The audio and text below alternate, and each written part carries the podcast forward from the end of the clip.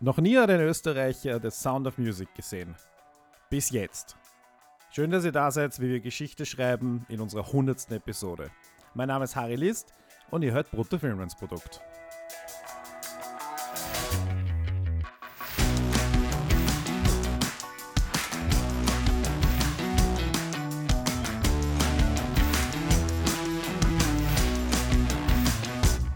Hui, wir haben auch eine neue Musik. Und genau deswegen hat es auch so lange gebraucht, bis diese hundertste Folge erschienen ist. Äh, und seit Folge 45 ist mit mir die Birgit dabei. Wirklich? Das ist die Zahl? Baumschlager war Folge 45. 45? Ich habe es extra noch nachgeschaut. Okay, okay. Ich hatte eine andere Zahl im Kopf, aber du wirst das recherchiert haben, weil du. Ich, ich habe extra Ja, nachgeschaut. meistens, Also es ja. war Baumschlager, oder? ja, das war, das weiß ich noch. Das, Und das, das ist war Folge durchaus bewusst. 45. Okay. okay. Folge, Wow. Folge 100, historische Nummer. Ja. Und äh, erste Frage an dich. Ähm, wie fühlt es sich an, eine Pionierin zu sein? Du stehst jetzt in der Geschichte Österreichs in einer Linie mit Franz Zwieback, dem ersten Mann im Aal, mit Bertha von Suttner, der ersten Nobelpreis- und Friedensnobelpreisträgerin, Brigitte Bierlein, die erste Kanzlerin. Ah. Wie fühlt es sich an, die Frau zu sein, die als erstes, äh, als erste Österreicherin Sound of Music gesehen hat? Ich weiß nicht, ob ich die Erste bin. Wo ist das Guinness Book? Ich glaube, wir hätten das Guinness Book einladen sollen dafür. Ich habe gehört, das kann man sich kaufen, dass die solche Dinge bezeugen. Ähm, Wo war das nicht. letztens? Was? Das mit dem Guinness Book? Das ist mir irgendwo untergekommen letztens. Ja, das war in irgendeiner äh, Kabarett-Sendung, ja. irgendeine Satire-Sendung war genau. das. Ähm, ja, äh, interessant. Ich, ich war überrascht. Also der Blick von außen auf Österreich ist immer sehr interessant und ähm, ich, ich war überrascht. Weil meistens ist es so, wenn Filme gehypt werden, sind sie nicht gut. Der ist eigentlich gut. Das hat mich überrascht, ja. Ansonsten weiß ich nicht, wie ich mich fühlen soll, dass ich das erste Mal, Sound, also das erste Österreich Sound of Music gesehen habe. Das ist ein paar Tage vor mir sogar gesehen. Also Ja? ich bin der Buzz Aldrin hier und Oh du nein. bist Neil Armstrong. Nein, es ist, wissenschaftlich, musste- es ist wissenschaftlich erwiesen, dass noch nie ein Österreicher Sound of Music gesehen hat. Ich, Ich, ha- ich habe, ich hab, äh, sonst würden wir die ganze Zeit immer singen, diese Lieder, ne? ja, also eh, das würde man ist- da schon ist- mitbekommen, ah, ja. Indiz Nummer eins, ja. ist dir schon mal jemand begegnet, der Doremi Nein. pfeift auf, Nein, auf der gar Kärntnerstraße? nicht, Nein. Überhaupt nicht. Nein. Ich weiß halt nicht, wie es in Salzburg ist, vielleicht ist es da anders. Ja, Wer diese weiß. Sound of Music Tour besuchen sicher auch nur Japaner. Also ich glaube auch, dass dort nur Japaner arbeiten. Andere Touristen. Und, und, und Amerikaner wahrscheinlich auch. ja, ja. War äh, riesen erfolgreicher Film. Ähm, also rein historisch und inflationsbereinigt Ja. ist Sound of Music sicher einer der erfolgreichsten Filme der Geschichte generell, also und auch Hollywood-Filme und so weiter. Ähm, aber tatsächlich in Österreich kaum bekannt und ich habe mir auch gedacht, oh, da ist eigentlich so viel Ballast in diesem Film und es war eigentlich ein sehr, ein sehr gutes Thema, dass wir uns den ausgesucht haben für unsere 100. Folge. Unbedingt, ja.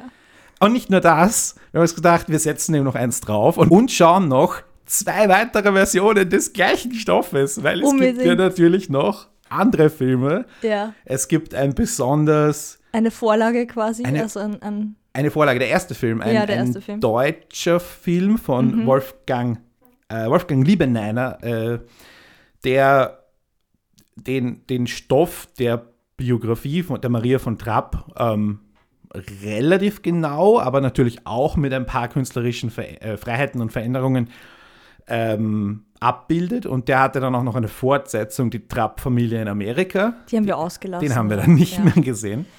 Wir dachten, eine Trilogie ist besser als Genau.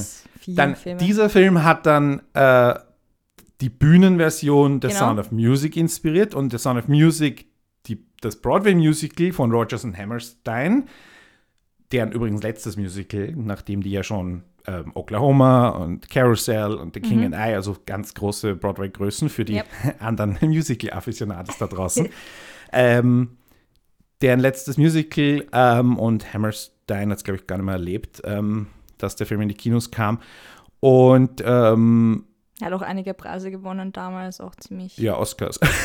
Den Oscar für den nein, besten ich meine Film jetzt zum Beispiel. Das Musical an sich, also Ach so, Tony, aber Tony Award Awards, und so für ja, den natürlich. ersten, für den, für den Regisseur und so weiter und, und auch die, die kind, das Kinderensemble hat, glaube ich, auch was gewonnen. Und, Ja. ja.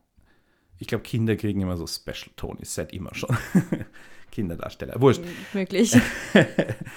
Äh, und aus dem Bühnenstück wurde dann The Sound of Music mit Genau. Julie Andrews und Christopher Plummer. Und man kann sich, ich denke mir mal, Christopher Plummer war in meiner, ist in meiner Erinnerung einfach immer schon alt.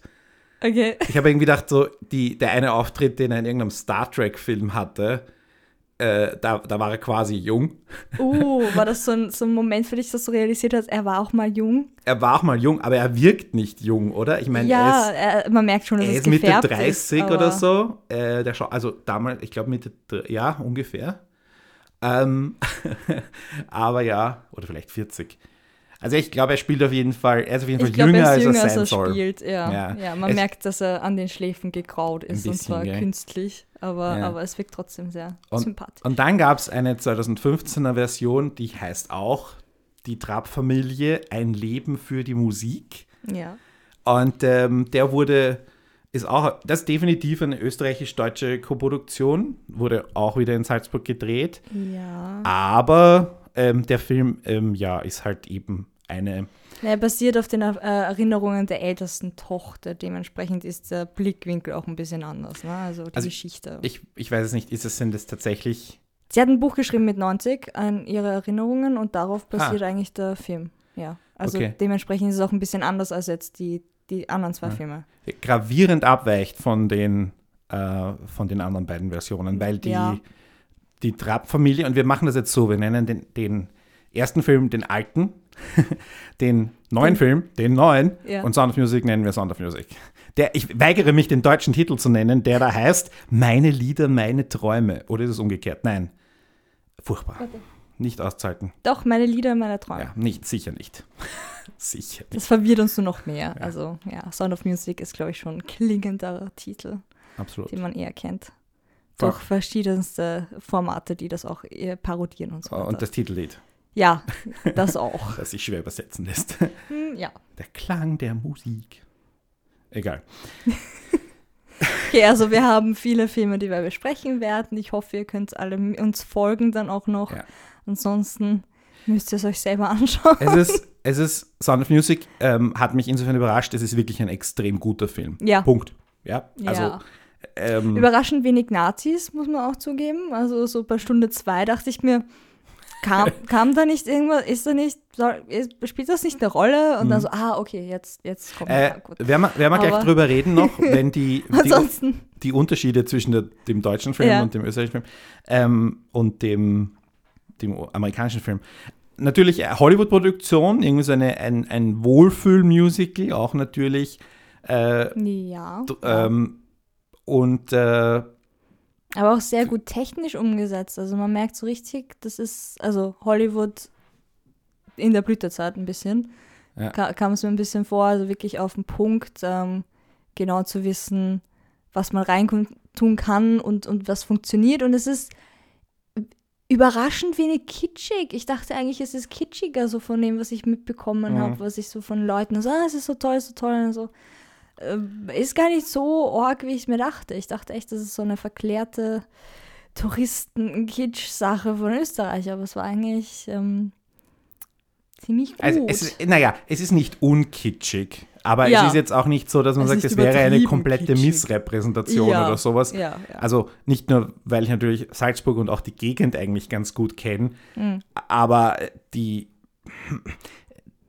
es, es ist ein Wohlfühlfilm Ja. vor einem rel, einer, einer beeindruckenden Geschichte, die ein Happy End hat und die aber auch noch einmal vor einer schrecklichen Zeit spielt, die aber Mhm. halt eben nicht, und man muss ja nicht sagen, also da geht es jetzt nur um den Anschluss unter Anführungszeichen, es ist, spielt jetzt nicht im Konzentrationslager oder Ja. sowas, wo das, das wäre einfach kein, das ist einfach kein Setting für, aber hier geht es darum, drohende Gefahr, drohende Situationsveränderung Ja. und sie sind auch in, in, in physischer Gefahr, ja. aber es ist eben trotzdem gerade noch genug, also oder äh, nicht zu viel Tragik, Ja. nicht zu viel, nicht zu viel Gewalt, Das wollte nicht ich zu gerade viel. sagen. Es ist eigentlich überraschend, wie das doch traurige oder schlimme Momente oder dramatische Momente oder gefährliche Momente Platz haben in so einem Wohlfilm, Mhm.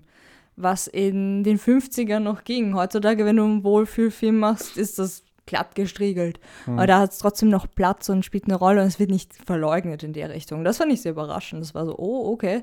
okay. Das ist dann doch eine Qualität, die ich, wie gesagt, nicht erwartet habe und, und mich positiv überrascht hat. Und die Musik ist auch sehr gut. Und es zahlt sich aus, diese drei Filme insofern anzuschauen, weil sie ähm, erzählerisch, also weil es einfach, glaube ich, total Spaß macht, auf die Unterschiede zu schauen und auch darüber ja. zu diskutieren, welche Elemente, welche, äh, welche Figuren sind wichtig, kann man mhm. rauslassen, mhm.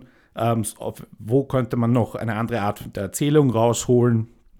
Äh, und natürlich, dass jetzt zum Beispiel eben, also im Deutsch, der deutsche Film endet ja nicht mit der Flucht, so wie der amerikanische Film. Der, da gehen sie über die Berge und mhm. fliehen und der Film ist aus. Und ja. im deutschen, also im alten Film, äh, kommen sie noch nach Amerika. Kommen sie nach Ellis Island und werden ja. dort ein äh, äh gesperrt und dürfen nicht ins Land, weil es niemanden gibt, der für sie bürgt ja. oder weil sie keine Familienmitglieder haben und nur der, der Priester, der in Sound of Music nicht vorkommt, sondern durch diesen Max Detweiler-Typen mhm. ersetzt wurde, ja. äh, wird ins Land gelassen und irgendwie kommt es dann dazu, dass der Gesang trotzdem noch den Künstleragenten und den, ähm, den Wachbeamten oder so überzeugt und sie dürfen dann ja. Ähm, sie werden, also, und dann übernehmen sie die Bürgschaft und dann genau. ist die Familie Trapp in Amerika. Ja. Also, aber dass, die US, dass der US-amerikanische Film das ausspart, wundert einen natürlich überhaupt nicht, weil das ist jetzt. Ja. Ähm, man muss auch sagen, im Musical ist es, glaube ich, auch nicht Teil der, Teil der Geschichte. Nein, nein, aber es einfach, es geht darum, dass sie halt dann flüchten und ähm, Du meinst Sound ja. Music, das Bühnenstück? Das, das Bühnenstück. Also auch, das Musical, ja. Ja, ja. ja. Ja. Da, da ist einfach auch ein bisschen umgeändert worden, damit es halt dramatisch wirkt, damit es funktioniert und sonstige Sachen. Und man merkt schon, dass halt der, die, der deutsche oder der österreichische Blickwinkel dann ein bisschen anders mhm. ist und diese Dramatik von wegen, dass man, äh, selbst wenn man angeboten bekommt, dass man in Amerika spielen kann, dass das nicht unbedingt heißt, dass man da noch reinkommt und mhm. dass das nicht immer so leicht ist und dass man ähm, schauen muss, wo man bleibt. Weil es ist ja, ich, ich will jetzt nicht sagen, es ist ein Trope, weil es ist natürlich historisch hunderttausende Male passiert, dass jemand sagt, hier wird es uns zu eng, gehen wir, in die, gehen wir nach Amerika. Mhm. Und nicht nur jetzt im Zuge des Zweiten Weltkriegs und im Zuge der Nazi-Verfolgung, ja. sondern auch schon lange vorher. Ja. Aber du hast immer, und die, die, die USA haben einfach so ein extrem strenges Einwanderungssystem, heute wie damals, du brauchst einen Bürgen, du brauchst gewisse Finanzmittel mhm. äh, oder eben Familienmitglieder. Und das ist eigentlich fast immer, wenn du, ich weiß jetzt nicht, ob du dich an, an äh, Fiddler on the Roof, an Tefka erinnerst, das genau. endet auch damit, dass diese ähm, jüdische Familie aus dem zaristischen, noch zaristischen Russland kurz vor der Revolution in die USA geht, weil sie einen Verwandten dort haben. Und das ist auch mhm. das Ende des, des Musicals und des Films. Und äh, da, da, da ist einfach ein gewisser Prozess, der dann meistens nicht unbedingt schön ist. Und natürlich Kassanierung oder Quarantäne auf Ellis Island. Mhm. Und ich muss ehrlich sagen, in großen amerikanischen Filmen ist das relativ selten, das dass stimmt. das vorkommt. Und das vor allem, und was auch im, im alten Film nämlich vorkommt, da ist eine Familie mit sieben Kindern. Und die USA sagen natürlich, also, also aus der Sicht eines Landes, das sind sieben Kinder, die wir nicht brauchen können. Hm. Das sind Kinder wir können wir nicht brauchen. Die können nicht arbeiten, die können nicht kämpfen, weil was nämlich auch passiert ist, das ist zum Beispiel, wird das gezeigt in Gangs of New York von Martin Scorsese, mhm. wo die irischen Einwanderer vom Boot runterkommen, eine Schüssel Suppe kriegen und gleich weitergeschickt werden zum Recruiting no. Officer, eine Uniform angezogen kriegen und aufs Schiff wieder raufgehen, um in den äh, Bürgerkrieg zu gehen. Ah, sehr schön. Äh, um, um sich über den Kriegsdienst ihre Staatsbürgerschaft ähm, zu verdienen. Und die beiden Söhne, die beiden Trapp-Söhne haben das mhm. auch so gemacht. Die haben beide Militärdienst gemacht ja. und haben deswegen die Staatsbürgerschaft bekommen. Ja. Die äh, kleineren Mädchen haben die Staatsbürgerschaft über die Maria bekommen oder haben sie selber angenommen. Ich glaube, eine oder so hat sie gar nicht angenommen und ist dann zurück nach Deutschland gegangen. Und Maria hatte ja, also die echte Maria von Trapp hat und, und Georg von Trapp hatten noch drei eigene Kinder. Ja. Also es gab insgesamt dann zehn Kinder. Ja. Und diese drei eigenen Kinder, einer war, wurde in den USA noch geboren, genau. der, der ja. jüngste. Und die anderen zwei waren auch durch die, die Staatsbürgerschaft. Aber der, der, und der Vater hat auch nie die Staatsbürgerschaft angenommen. So viel mhm. zur Einwanderungsgeschichte der Familie Trapp, äh, wo ich mich, ich fand es aber gut, dieses Ellis ja. Island, ich fand diesen Ellis Island Epilog im alten Film super. Der Also was war super irgendwie- kitschig, aber super. Ja, es war auch irgendwie so, sie haben so schön gesungen, dass die Amerikaner sie dann doch aufgenommen Ja, haben. ja. Das war dann auch so eine Geschichte oder so, so eine Legendenbildung, die halt dann wieder zeigt, wie, wie es aus, aus einem anderen Land die Heldengeschichte erzählt, weißt du? Weil im, im amerikanischen... Aber im das war ja Sound der deutsche Music- Film. Ja, eben. Ja. Aber im amerikanischen, im, im Sound of Music ist es eher, schau, die waren äh, gegen die Nazis Mhm. und die wollten sich nicht beugen und deswegen sind sie dann ausgewandert und, und sie wollten das Schöne und das Gute und die Musik und, und äh, was weiß ich nicht alles hochhalten und Mhm. äh, mussten dann fliehen. Das ist ja dann wieder eine andere Geschichte, die Ja. erzählt wird. Ne? Und das ist mehr dieses Familie. Wobei auch diese Bankrottgeschichte äh, stimmt. Also, Ja. dass, die, dass der Vater das Geld äh, aus purem Patriotismus nach Österreich geholt hat Mm, und, dann, dann verloren hat. und dann verloren hat. ist, ist- in allen drei Filmen. Kommt ist in allen drei. Filmen vor. ähm, und dass, sie, dass er nicht begeistert von den Nazis war, sondern dass er eher, ich glaube, halt eher so ein Monarchie, Ja. einer Monarchie noch nachgetrauert hat. Ja. Und das äh, finde ich auch ganz interessant, nämlich auch der Sound of Music äh, von Kapitän von Trapp ist ein, also dass das so ein glühender Österreicher ist und dass Ja. diese Österreich-Liebe betont wird, selbst im amerikanischen Film. ja, das ist. Das ist total sehr spannend. Also es hat mir, fand ich interessant. Da war ich auch sehr überrascht drüber. So, ah, okay, das, das ist, also es macht auch für mich Sinn, weil wenn du eben dieses, für dieses große Reich gedient hast und warst irgendwie Kapitän und damals gab es noch äh, Flotten und Schiffe und Zugang eine, zum eine Meer. Marine, ja. ja, ähm, dann, dann fand ich das sehr interessant, dass es auch noch drin geblieben ist oder dass es so verstanden worden ist, sagen wir so. Ja. Ich weiß nicht, ob es vollkommen, ob, ob ich da als Österreicher mehr interpretiere, als von den Autoren dann vorgesehen war, aber äh, das fand ich sehr sympathisch. Das war dieser Österreich-Anteil, der mir auch noch sympathisch war. So, ah, okay, es ist nicht nur, wir, keine Ahnung, wir schauen auf irgendwas Exotisches wie Österreich und nehmen da halt Sachen und Mhm. machen unser eigenes Ding, sondern es hat auch irgendwie was Ursprüngliches, was Ich, ich glaube auch, dass die, ähm, dass es in allen drei Filmen ganz gut rübergekommen ist, aber vielleicht ist es da auch, weil ich einfach das, das heimische Geschichtswissen habe, dass diese, diese, diese schleichende Gefahr des Anschlusses, was das bedeutet, Ja. und diese, diese äh, Geheim, diese, diese Gerüchte, was mit den was mit den Menschen passiert. Ja. Und dann gibt es in der, speziell in der neuen Version, wird es ja extrem dunkel, weil da gibt es diesen Freund von der Tochter, Ja. der sich Sie- widerständisch betätigt, gespielt Ja. von Johannes Nussbaum. Und der dann, wo halt einfach immer mehr Nazischläger unterwegs sind und die ihn dann einfach umbringen. Ja. Das war Äh, echt. Zwar offscreen, glaube ich, aber trotzdem umbringen. Naja, ja, also er lag dann da, also man hat ihn schon. Achso, ich, ich, ich kann sein, dass ich gerade nicht aufgepasst habe. Ich dachte, sie haben ihn verschleppt und der, sie wusste, Nein, okay. nein, sie haben ihn geprügelt und dann hat er sich nicht mehr bewegt. Ah, okay. dann, Sorry. aber er ist auf dem, nein, stimmt, er ist auf dem Weg zum Krankenhaus gestorben. Er ist nicht in Ah, der okay. Gasse gestorben. Egal, er war tot. Es war traurig. Ja, es war urtraurig. Es war Es- auch, Ja. es hat mich ein bisschen an die, ähm, ach Gott, wie hieß denn dieses Gespr Geschwisterpaar mit den Flugblättern in Deutschland? Sophie Scholl. Genau. Und die Scholl-Geschwister, ja. die Schollgeschwister, ähm, weil er auch diese äh, Flugblätter geklebt hat und so Ja. Widerstand ähm, betätigen wollte Aber, und sowas. aber und der Unterschied war halt, dass da äh, das dieser- war am Anfang, nicht am der Ende. Sigi da. Ja. ja noch nicht ähm, quasi Opfer der Nazi-Diktatur wurde. ja, ja. Weil war Sophie Scholls wurden ja, Ja, genau, tatsächlich das war- hingerichtet. Ähm, Die Sophie Scholls. Die Scholls. ich muss ehrlich sagen, ich weiß gar nicht, wie er heißt. Hans, glaube ich. Wurscht. Die Scholl-Geschwister wurden hingerichtet. Ja, es war auch am, relativ im Ende noch, oder? Also es war schon während dem Ja, ja. Regime und, Und, und, und Sigi wird von diesen Schlägern, da war Schuschnigg noch an der Macht. Ja, Und das ist auch ganz interessant, dass sie diese Einladung, die im, im neuen Film, nein, im alten Film kommt die Einladung Mhm. des Kanzlers, Schuschnigg, ja, der ja auch ein Faschist war. Also da war, da, da war dann halt der Patriotismus höher. Ja. Also er hatte nicht was gegen Faschismus per se, glaube ich, sondern, also in den Filmen. Ich, er hatte nur was gegen den Anschluss. er hatte nur was gegen den, die Deutschen und gegen die Nazis und gegen diese Ja. besonders widerliche Ideolo faschistische Variante.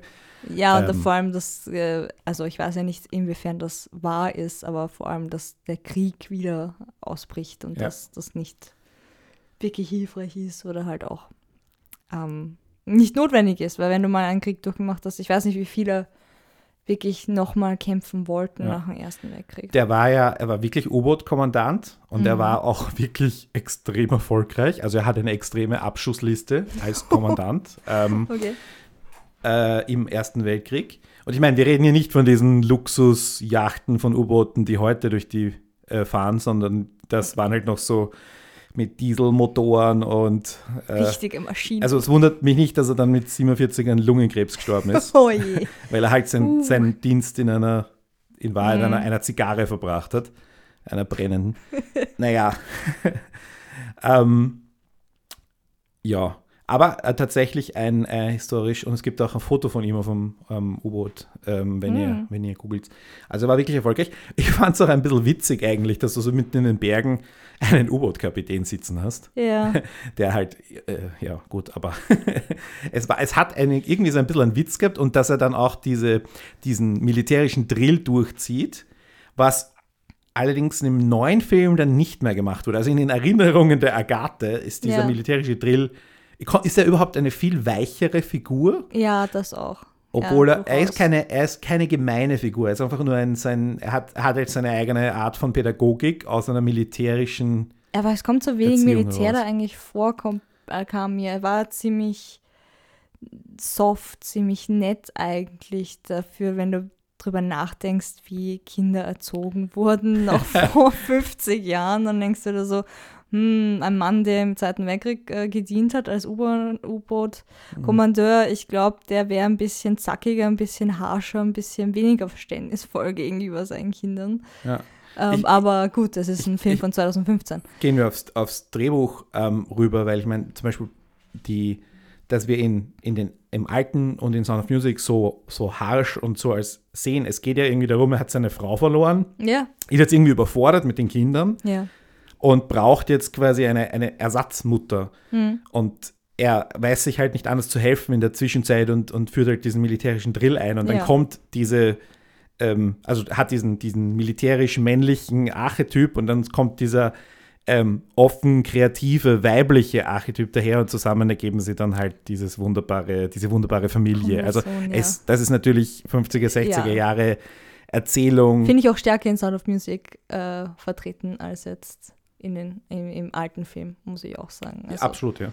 Wenn du auch bedenkst, ich meine, wenn Kloster sind jetzt auch nicht dafür bekannt, dass sie jetzt so pädagogisch, äh, weich und freundlich und herzlich, also herzlich schon vielleicht, aber trotzdem auch einen gewissen Drill und gewisse Regeln mhm. und gewisse äh, Strukturen, die eingehalten werden sollen, drinnen haben. Also ich glaube schon, dass in echt Maria und äh, was jetzt Gregor oder Georg? Georg. Georg äh, von Trapp schon durchaus einen gewissen Drill hatten, aber ja. ja. Äh, ursprünglich war, also die, die, soweit ich das äh, in, in, den Teilen der Memoiren, die ich gelesen habe, äh, war sie ja, ähm, sie war im Kloster, sie war Lehrerin im Kloster, mhm. sie war äh, Nonnenanwärterin, also sie war noch keine volle Nonne, also das ist alles korrekt. Ja. Ähm, aber sie wurde irgendwie bestellt, weil ich glaube, eins der Kinder war krank und ja. brauchte Hausunterricht oder sowas. Ja. Und so ja. ist sie in diesen Haushalt gekommen. Also sie war nicht die Nanny für alle. Für alle das war nur für einen. Das ist natürlich ganz witzig, auch dass sie, also speziell in Sound of Music, dass sie zuerst gegen sie sind und diese Streiche spielen und dass sie quasi in also es wird ja so kommuniziert, als würde es in ein absolutes Horrorhaus kommen, weil dort keiner es länger als drei Wochen aushält. Ja. Ähm, und das dreht sich dann. Das, das finde ich sehr charmant eigentlich. Und es nimmt dem Film und auch der Historie nichts weg, dass man ja. da, den Kindern da quasi noch so ein bisschen, ähm, dass man die Kinder noch ein bisschen mehr einbindet, weil es ist eh schwierig genug, eine Gruppe von sieben Kindern äh, irgendwie abzubilden, noch dazu in, diesem, in dieser Altersspanne von mhm. 5 bis 16. Ja. ja. Und die dann alle auch extrem gut tanzen können. Also und für die Choreografien, die sie teilweise machen mussten. also das war ja schon super. Ja, also ich war so begeistert von der Fünfjährigen. Ich weiß nicht, ob sie wirklich fünf war, aber ich war so sehr begeistert. So wow, also damals schon Kinder gut gecastet. Mhm. Auch immer, es haben wahrscheinlich 100 Kinder gecastet dafür, aber es hat sich ausgezahlt. Wahrscheinlich mehr. wahrscheinlich mehr, ja. Äh, sie haben ja von den, von den ähm, Bühnenschauspielern haben sie aber niemanden genommen. Also die mhm. ähm, kleine Trivia von den Bühnenschauspielern, der, der den von Trapp spielt und der, der den Max Detweiler spielt, sind beides gebürtige Österreicher gewesen auf der Bühne, nämlich ähm, Theodor Bickel und äh, Kurt Kasner oder gebürtiger Kurt Serwischer. Mhm. Ähm, und die beiden haben, ähm, also Ich würde ja extrem gerne, wenn ich die Zeit hätte und die Ressourcen, ähm, so Episoden machen über emigrierte Österreicher in Hollywood. Dann wären die beiden auf jeden Fall dabei. Die haben Sehr extreme Karrieren gehabt. Ja. Ähm, Oscars, Tonys etc. Mhm. Äh, Nominierungen. Auf jeden Fall anschauen. Ähm, einfach mal deren Wikipedia-Artikel durchlesen. Und gerade Kurt, Kurt Kasner hat auch in der Army gedient und war dort in der ähm, Dokumentationsunit als Kameramann und hat ähm, äh, als Kameramann einige sehr historische Ereignisse äh, gefilmt, unter anderem die Kapitulation der Japaner. Wow, okay. Und er war auch einer, einer der Kameraleute, ähm, die als erstes in Hiroshima und Nagasaki vorbeigeschaut haben und Uh. äh, den, den Schaden dokumentiert haben. Also auch äh, so in der Filmhistorie quasi nochmal ein relevant als, als Soldat. Aber das Ähm, war jetzt die im Theaterstück. Die waren aber die im Theaterstück, den, Zufälligerweise auch Kameramann bei äh, historischen Events waren. der auch in der Also Armee einer, gedient hat, weil er emigriert ist. Ja, ja, klar. Genau, auf dem Ja, Grund, er hat sich ja. seine Staatsbürgerschaft verdient durch Dienst in der Ah, Armee. Ja, ja. Und ähm, danach wurde er Bühnenschauspieler. Genau. Und das Bühnenstück kam no, äh, 59. Mhm. Also drei Jahre nach dem, na, 56 war der alte Film, 59 das Musical, say 64 Sound of Music. Und 2015 das Remake. Genau. Das übrigens auch top besetzt ist. Ja. Ähm, ich meine, äh, Matthew McFadden ist jetzt eher was für Spezialisten, aber er ist ein Mhm. guter Schauspieler, den man, der auch in ja, größere, größeren Filmen schon mitgespielt hat. Ähm, und kennst du die, die die alte Agathe gespielt hat? Sie kam mir unbekannt vor, aber ich weiß nicht genau. Sie war, sie war in den ähm, äh, Tobey Maguire Spider-Mans, ist sie die oh, Tante. Ja. Oh Gott, ja, natürlich. Ist sie- Natürlich. Tan an Tante May. Ja, Das ja. ist Rosemary Sie Harris. hat, Also, glaube ich, sogar dieselbe Frisur. Also, eigentlich hätte es mir auffallen sollen. ja, auch, auch eine äh, Oscar-nominierte Schauspielerin. Mir sind eher so Kleinigkeiten aufgefallen, dass die Augenfarben sich geändert haben. Aber mein Gott, das kann passieren. Ja, von, von Agathe, von jung auf äh, so, okay. 20 und dann erwachsen. Zwischen Eliza, So, Eliza, äh, wie? ich weiß jetzt nicht, wer sie gespielt Eliza hat. Bennett und Ja. Rosemary Harris. Okay, genau. Äh, lass uns über den neuen Film kurz reden. Ja. Weil die Maria in dieser, äh, wenn du sagst, das basiert auf den Erinnerungen von Agathe, Ja. die Maria kommt ja kaum mehr vor. Kommt sehr kurz äh, unter, ja. also und, und, Agathe übernimmt die komplette Handlung Ja, ähm, und Maria, gespielt von Yvonne Katterfeld, ja of all das war dann people, auch so. kommt nicht einmal dazu zu singen, oder? Naja, doch im Chor, aber man hört, Ja, eh. hört sie nie alleine. Man hört sie immer nur in, im Chor drinnen. Weil Also so ein ich, ich, ich, ich finde ja, sie ist eine charmante Schauspielerin und jetzt, ich meine, ich habe jetzt schon ein paar Filme mit ihr gesehen, so Fernsehfilme und so. Ich, sie ist jetzt nicht, äh, wird keinen Oscar gewinnen in Aber ihrem Leben, aber um sie ist okay. geht, und dann, so, dann genau, passt's denke eh ich, ja, irgendwie ne? verschwendet. Aber ja. Ähm, Es war halt die Geschichte von Agathe, ne? Also dementsprechend. was hieltst du von dieser komischen Rahmenhandlung? Hat die irgendeinen Sinn ergeben? Für diejenigen, die den Film nicht gesehen Ähm, haben, diese Agathe wohnt in den USA mit ihrer, hat, also sie ist eine alte Frau und, und es ist Weihnachten, also es Ja. soll auch irgendwie so eine Art Weihnachtsfilm sein. äh, es ist Weihnachten und die ganze Familie hat sich versammelt und eine En irgendeine Teenager-Enkelin haut ab und möchte zu ihrer Mutter, weil ihre, ihr Vater, Vater äh, ihre Eltern geschieden Frau. sind. Und die Oma setzt sich ins Auto und fährt zum Bahnhof, um sie zurückzuholen. Und erzählt sie so, ich wollte auch mal davonlaufen. und dann kommt die von Trapp-Geschichte oder so. ich wollte auch mal davonlaufen während dem Nazi-Regime. Aber so, es geht nicht um die Nazis, sondern es geht darum, dass sie mit dem Sigi halt Ja. irgendwann mal, keine Ahnung. Nein, sie wollte ja weglaufen, wie ähm, ihr Vater gemeint hat, sie soll mal erwachsen werden und sich nicht dauernd an die Familie hängen. Und, Ja, genau. ähm, Also es war, es war jetzt wirklich als Rahmenhandlung völlig untauglich. Äh, es hat ein bisschen geholfen, dachte ich mir, dass wenn man aus dem Buch heraus erzählt, dass man auch Dinge einfließen kann, wie ihre Gedanken über die Sachen und Mhm. warum sie das so eingeschätzt hat und was sie bereut hat daran. Und dann kriegt man ein bisschen mehr mit, wie sie sich gefühlt hat. Ähm, ich habe davor, also zwischen Sound of Music anschauen und den, den neuen Film schauen, habe ich ein bisschen recherchiert, weil ich mich interessiert hat, was die Kinder dann gemacht haben. Und ich war sehr überrascht, dass eigentlich, glaube ich, nur die Jungs und ein oder zwei von den Mädchen einige Kinder bekommen haben und viele andere gar keine. Mhm. Also es sind- waren einige, die gar nicht verheiratet waren, es waren welche, die waren verheiratet, haben gar keine Kinder gehabt. Eine ist auch ins Kloster gegangen, oder? Ja, auch.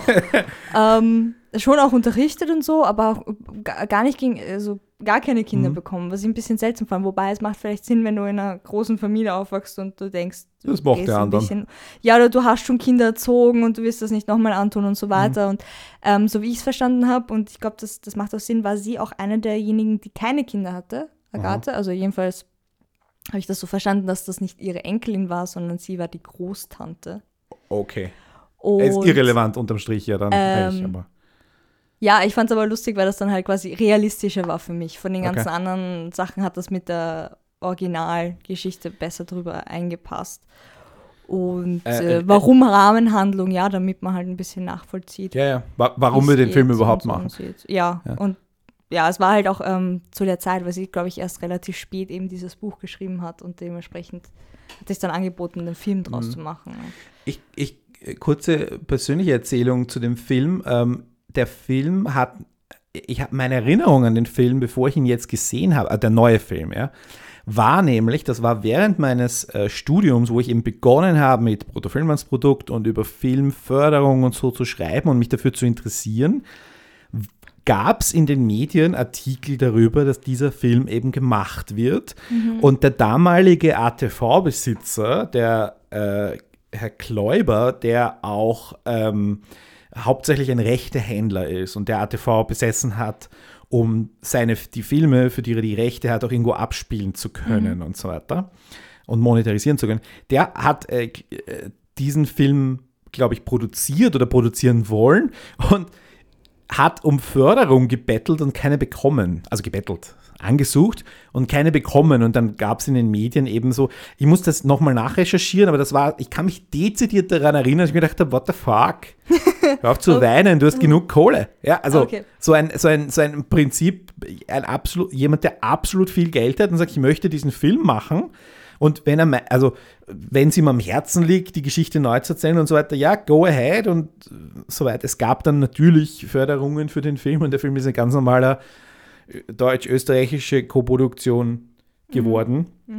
Also es hat, aber das war so einer, einer der Momente, muss ich ganz ehrlich sagen, der mir auch, äh, an den ich mich dezidiert erinnern kann, wo ich ganz massiv Förderungen hinterfragt habe. Und ich habe aber den Film nie gesehen bis jetzt. Und ist es ein guter Film? Eher nicht. Ist es ein völlig unnötiges Remake? Naja, ich finde jetzt so 60 Jahre später oder äh, äh, na, 50 Jahre später, äh, ist das schon okay? Also ich finde jetzt nicht, dass, also ich habe schon wesentlich unnötigere Remakes gesehen. Ja.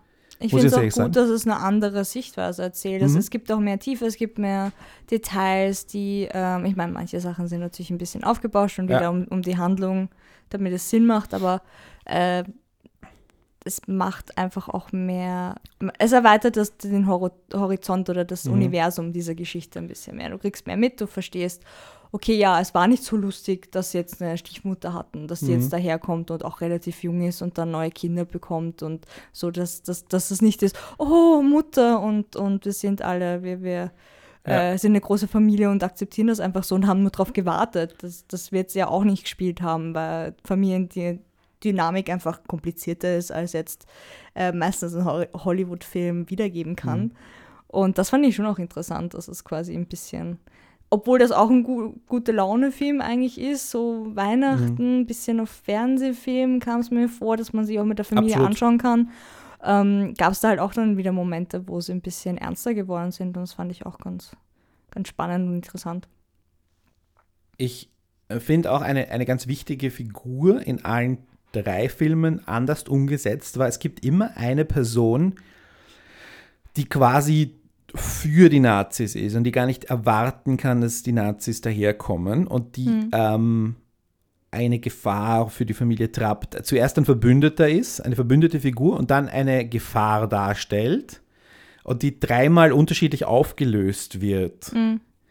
Im alten Film ist es ja der Hausbutler, der dann sich schon das Hakenkreuz-Ding ansteckt und sie dann aber trotzdem entkommen lässt. Also Ja. quasi auf der guten Seite bleibt, aber trotzdem sagt, hey, wir müssen die Nazi-Flagge aufhängen und ähm, es gibt noch diesen, diesen, Poliz diesen äh, Polizeichef, der eben auch noch irgendwie so eine Rolle spielt. Im, Im Sound of Music ist der Polizeichef wichtiger. Mhm. Und es gibt einen Freund von der Agathe. Die Agathe ist ja. nochmal eine, ist die einzige, die eigentlich irgendwie eine Art von Rolle hat und auch also eigene Lieder singt. Liesel in Sound of Music, meinst du jetzt?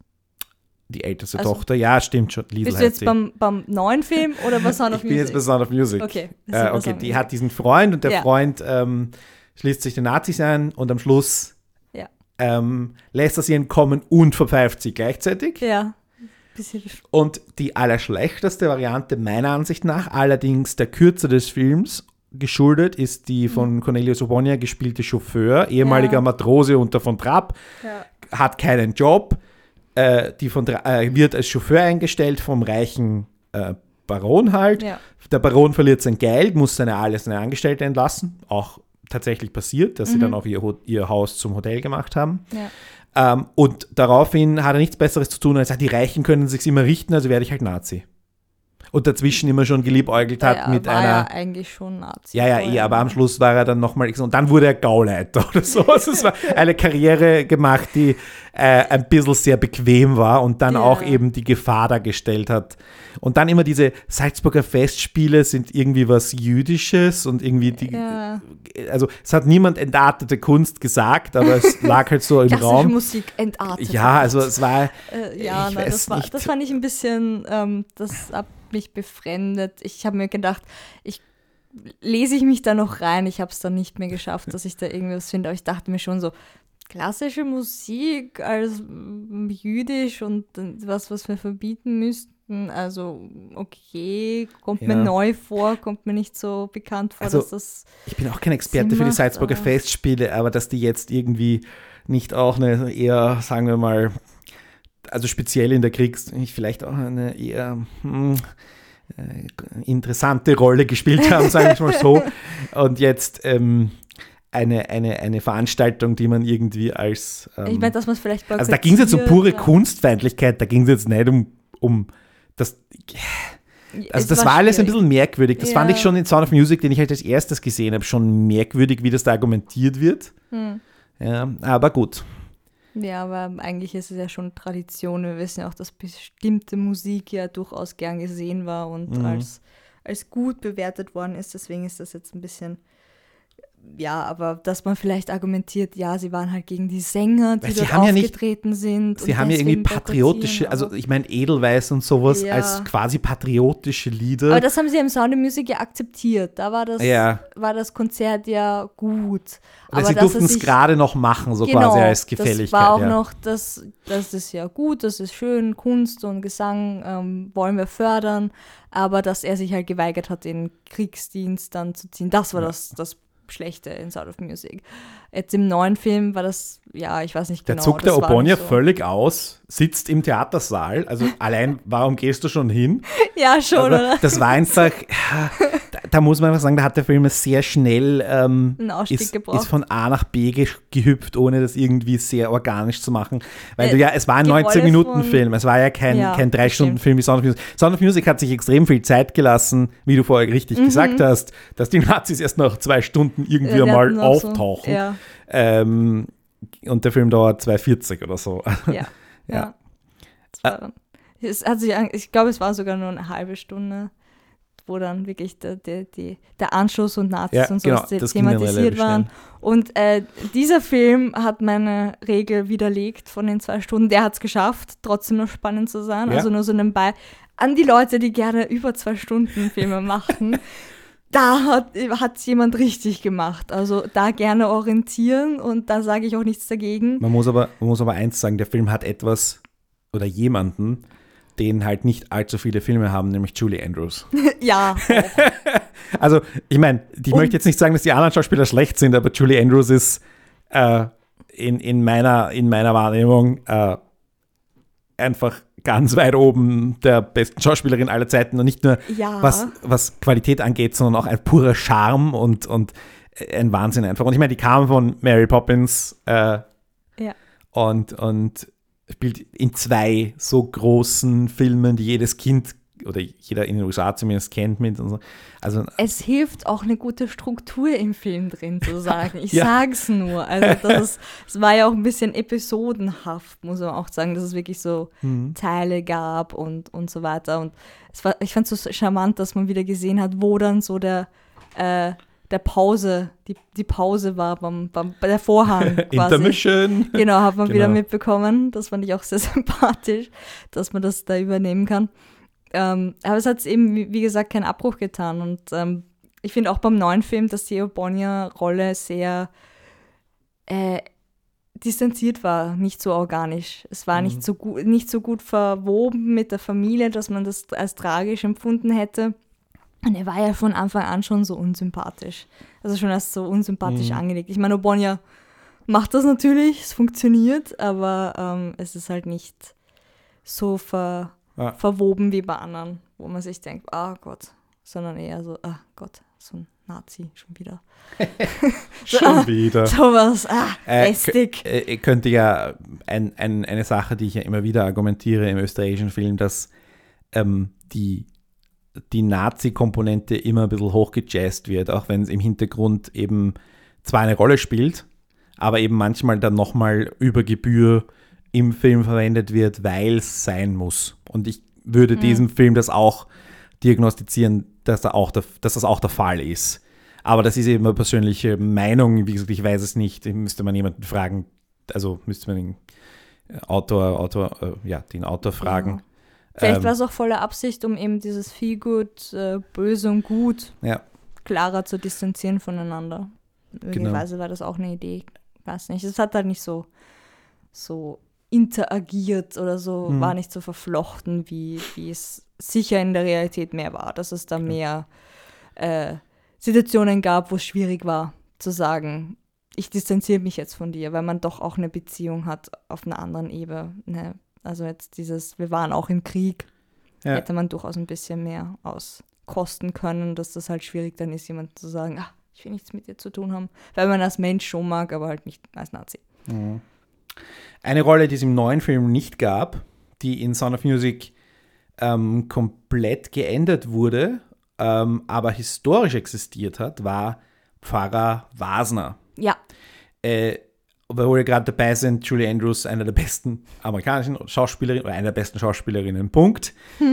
äh, Josef Meinrad, der beste oder einer der besten österreichischen Schauspieler, Punkt, spielt den äh, Pfarrer Wasner, der, ähm, warum auch immer, in dieses adlige Haus geschickt wurde als irgendwie Hauspfarrer. Offenbar brauchte man damals einen. Und äh, naja, man muss schon sagen, dass Maria natürlich religiös war. Also sie ist ja nicht ohne Grund äh, ins Kloster eingetreten. Absolut. Also Die- die, die- war die- durchaus noch immer. Die von Traps haben übrigens nachher irgendwie ganz viele katholische Preise bekommen und so weiter. äh, wurscht, äh, soll sein. Ähm, äh, die, dieser, dieser, dieser Pfarrer Wasner, eben gespielt von Josef Meinrad, ähm, den hat es wirklich gegeben. Der hat wirklich die musikalische Leitung eigentlich inne gehabt. Der war Ja. der, und er ist auch mit in die USA gegangen. Also er ist, hat, war quasi Familienmitglied und ist mitgegangen in die USA. Also, ähm, und er spielt dann auch, ähm, er ist, hat sie, war dann auch in den USA weiterhin ihr, ihr, äh, hat sie begleitet und ist irgendwann dann in den Vatikan berufen worden und ist dann in den 90ern in Salzburg verstorben. Aber ähm, äh, als Figur, als derjenige, der auch wieder ein bisschen Drill hineinbringt im Ja. alten Film, im, im, in Sound of Music ist er durch diese Figur des Max Detweiler ersetzt. Der Max Ja. Detweiler ist, ist der verwandt mit dieser Baroness, die der von Trapp heiraten will? Was ist er im Ver also Das habe ich, nicht er ganz ist nur verstanden. Ein Freund von ihm, so wie ich das verstanden habe. Also er ist definitiv so. irgendwie Künstlermanager Ja, und ja. er ist mit dieser Baroness unterwegs als Anstandswaubau. Sagt er ja auch, als Möglicherweise, ja, Chaperone. ja. Er sagt es sogar, Ja. damit sie nichts Unanständiges tut, wenn sie da den, den Herrn auf seinem, auf seinem Landsitz besuchen geht.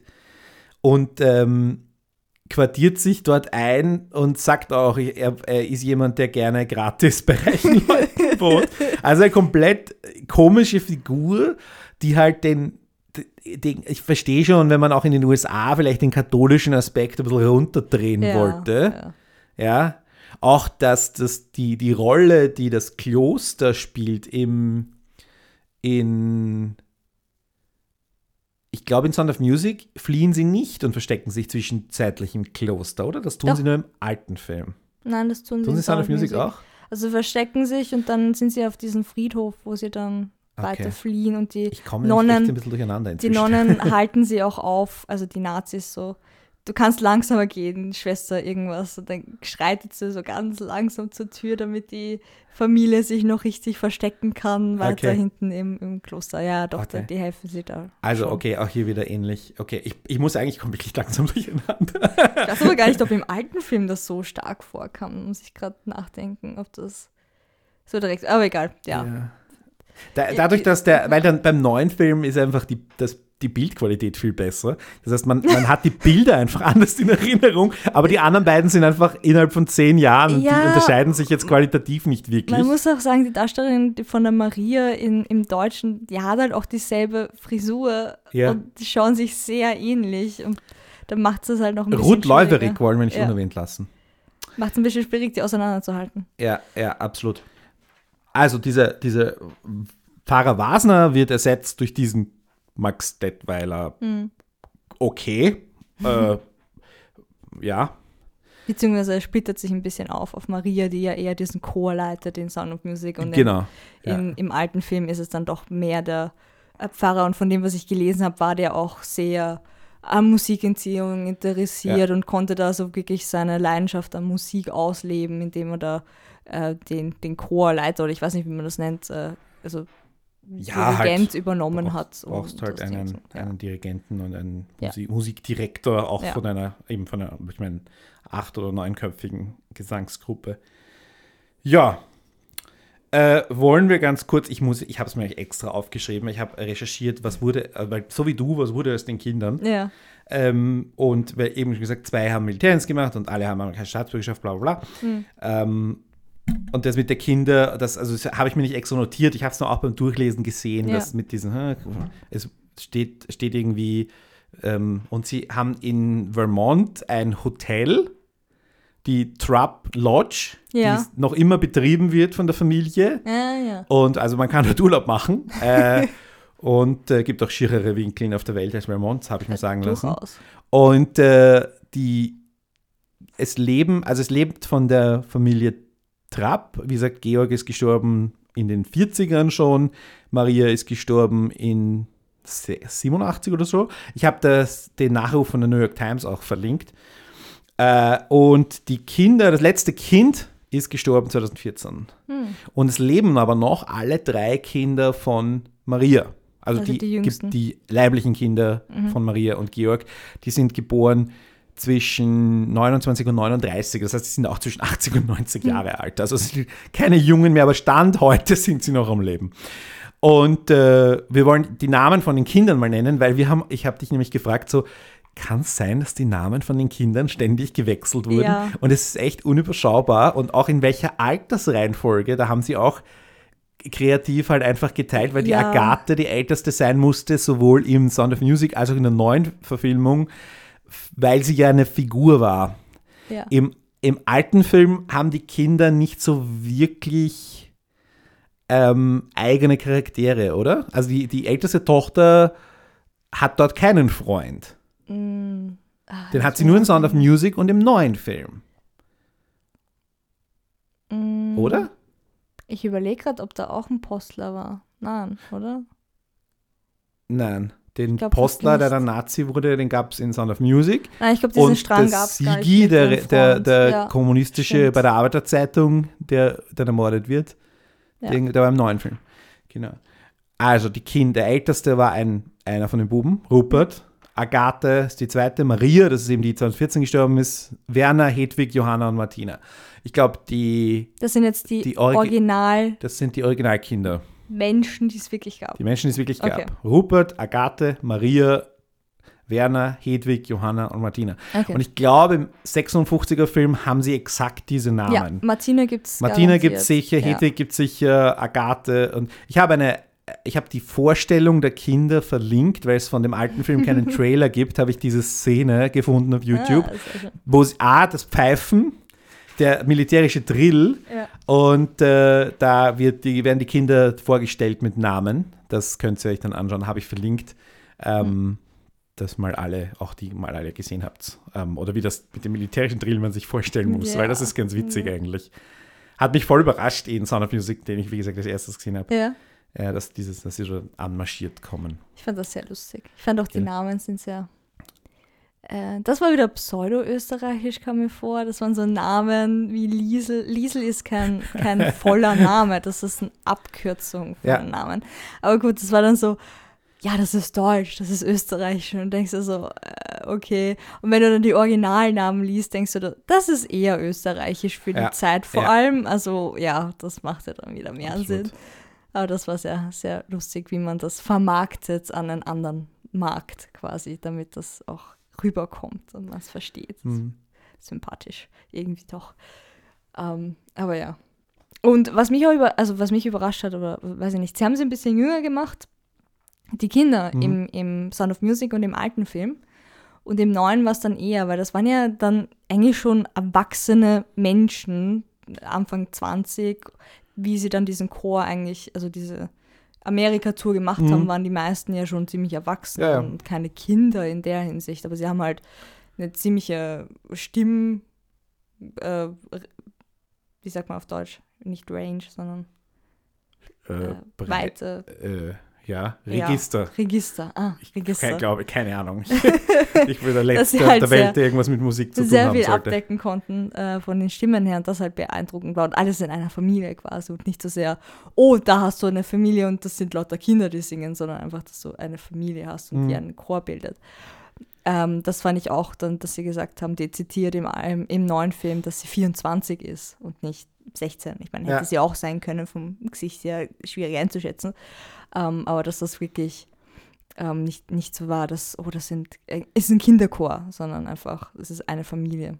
Und da sieht man halt, dass für den alten Film, für, alten Film und Sound of Music ein bisschen getrickst wurde mit dem Alter, um das noch ein Mhm. bisschen süßer und noch ein bisschen charmanter und noch ein bisschen äh, kitschiger, so Ja. einen gewissen Punkt äh, zu machen. Und Aber es nimmt dem Film jetzt, also es nimmt dem Film jetzt nichts weg und es ist halt, wenn du, wenn du beginnst, historische Fakten zu zählen, weil ich meine, dann, dann Kannst du alles ja, zerpflücken. we- weißt Ja, du, die klar. Wahrheit ist immer langweilig und die Ja, Wahrheit ja. ist vor allem nicht unbedingt immer gut in Film zu gießen und die Erinnerungen sind ja auch nicht notwendigerweise die Wahrheit. ja, das stimmt. Also die, die Maria von Trapp hat halt dieses Buch Jahrzehnte später geschrieben. Ja. Da sind ja auch einige Sachen in den- den ausgelassen worden. Eben, also ja. Die das- nicht so gut verkauft. Also, das ist, das ist so eine Sache. Ich finde, wie gesagt, es super, wie man diese drei Filme nebeneinander stellen kann. Mhm. Und mir hat das extrem viel Spaß gemacht, die zu vergleichen. Ja. Und ich hatte auch, ich fand jetzt auch, obwohl eben der neue Film mit Abstand der schlechteste von den drei ist, fand ich ihn jetzt nicht, fand ich ihn jetzt, fand ich es jetzt keine verlorene Zeit oder Ja. so. Aber Sound of Music war echt ein Gewinn. ja, ich Und war auch sehr beeindruckt. Deswegen hier die absolute Empfehlung, sich den anzuschauen.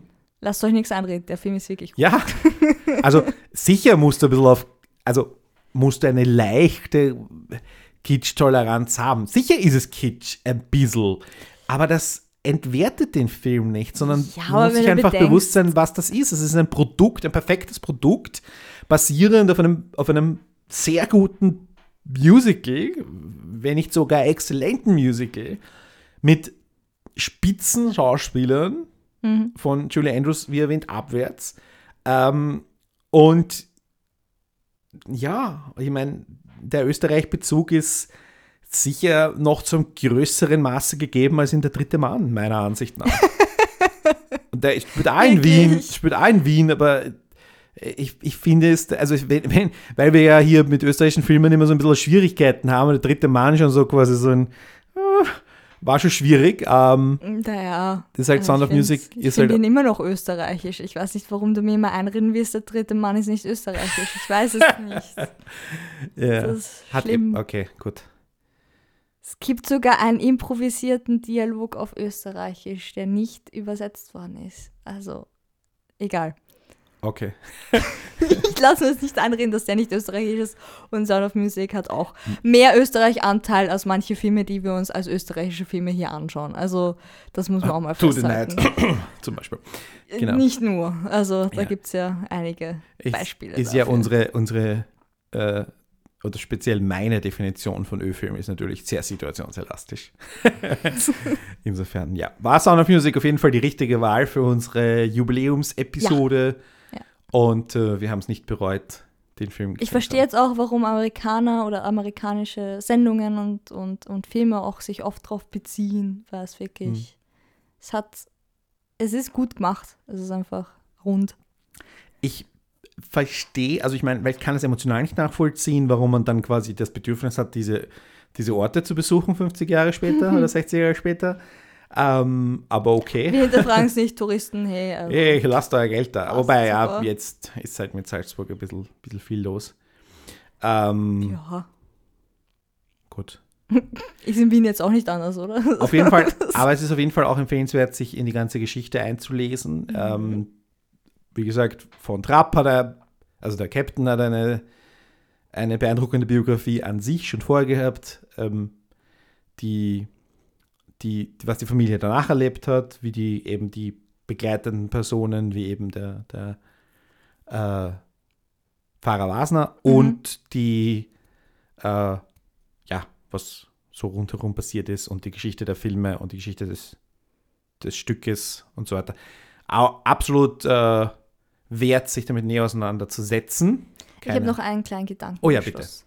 Hat sich auch so überrascht, dass das Musical, der Stoff eigentlich von lauter Amerikanern adaptiert wurde? Ich dachte eigentlich zu der Zeit gäbe es mehr Immigranten aus Deutschland und Österreich, die sich denken, ey, das wäre ein super Stoff für die Zeit, um zu zeigen, es gab auch äh, Rebellion Hm. in Österreich und Deutschland und so. Und im Endeffekt war es dann einfach nur sehr clevere ähm, Kreativschaffende oder, oder ich weiß nicht, ob man da Business auch dazu Aber wieso? sagen Der erste Film war ja ein deutscher Film. Ja, ja, aber das Musical ist ja. Ich dachte eigentlich, dass das vielleicht, weißt du, so Mhm. Österreicher, die dann, oder Deutsche, die halt in, in Amerika sind, so, komm, jetzt haben wir den Stoff gesehen, das ist cool, dann machen wir jetzt ein, ein Mhm. Musical draus, weil singen und so und das läuft und so weiter. Aber im Endeffekt war es einfach nur eine gute Geschichte, die funktioniert hat und trotzdem Eine, adaptiert eine gute ist. Geschichte, die schon Musik hatte und ursprünglich, glaube ich, war ja der Plan, ein, ein Sehr wenig ein Sprechstück zu zu machen, mit, mit echten von Trapp-Liedern, Mhm. die darin vorkommen. Und dass es ein Musical wurde und man dann Rogers und Hammerstein verpflichtet hat, kam ja erst später. Also da hat sich das Ding auch entwickelt.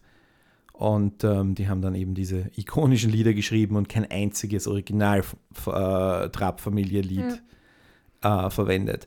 Also machen. Ich fand das so die, die faszinierend irgendwie. Idee ist halt einfach, ja, wir, wir suchen Stoffe, wir machen, ich habe äh, vor kurzem am am Podcast gehört, in den USA werden im Jahr ungefähr 15.000 Drehbücher oder so geschrieben Mhm. und davon wären 500 zu filmen.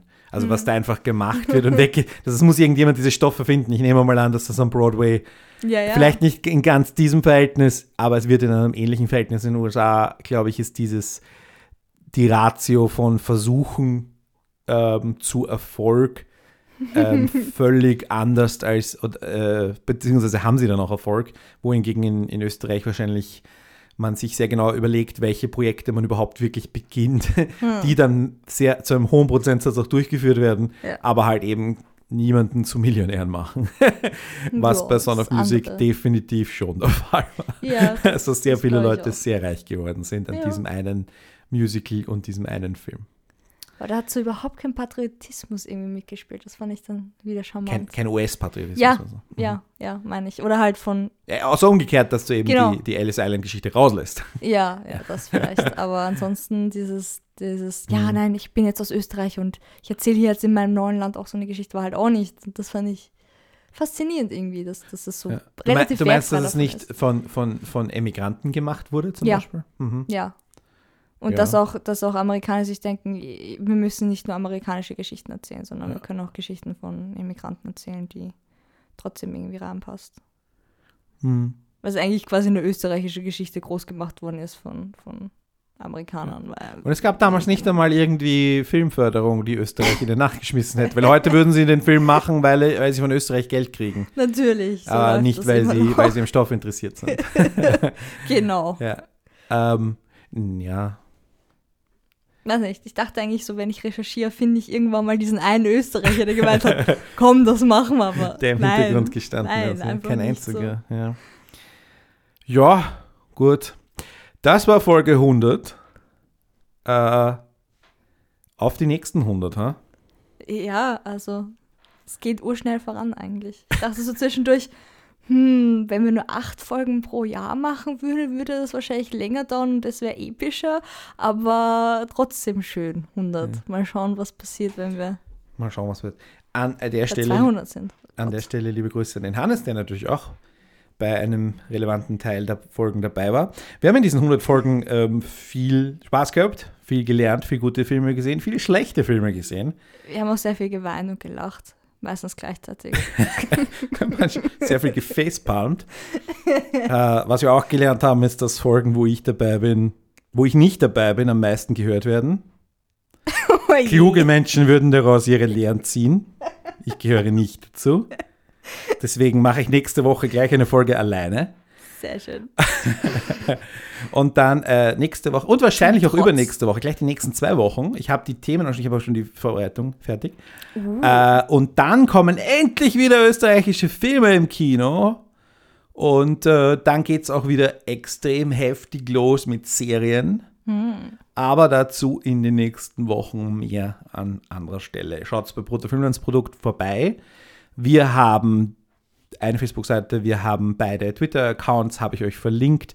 Wir haben äh, ein Kontaktformular und E-Mail-Adressen. Also es gibt keine Ausreden, falls ihr Fragen habt, Anmerkungen, Wünsche, Beschwerden, Heiratsanträge, Todeswünsche, was auch immer, an uns Nur zu kreative Todeswünsche. Morddrohungen, ja. Nur kreative Morddrohungen, Ah, okay? genau. Also, nur kreativ. Also einfach schicken. Wir freuen uns auch, wenn ihr zum Beispiel Lust habt, mitzumachen. Ihr findet alle Möglichkeiten oder ein paar Ideen ähm, in Form von Texten, in Form von Podcasts, in Form von Videos, was auch immer ihr wollt. Ähm, Gibt es die Möglichkeit, hier viel Ruhm zu ernten, aber wenig Geld. Nein, alle Infos findet ihr unter www.portfolioprodukt.net slash Kontakt. Nein, slash mitmachen. Slash Kontakt ist das, wo ihr die Kontaktsachen findet, obviously. Also wenn ihr auf der Startseite seid und euch irgendwie im Internet auskennt, werdet ihr es Ich finden. glaube auch. Lieber so als, ich meine, ihr könnt es probieren, es einzugeben und schauen, ob es auch funktioniert. Genau. Startseite ist, glaube ich, einfach. Ja. Ansonsten alles Erwähnte ist verlinkt. Und ähm, Birgit, Ja, Harry. Auf die nächsten 100.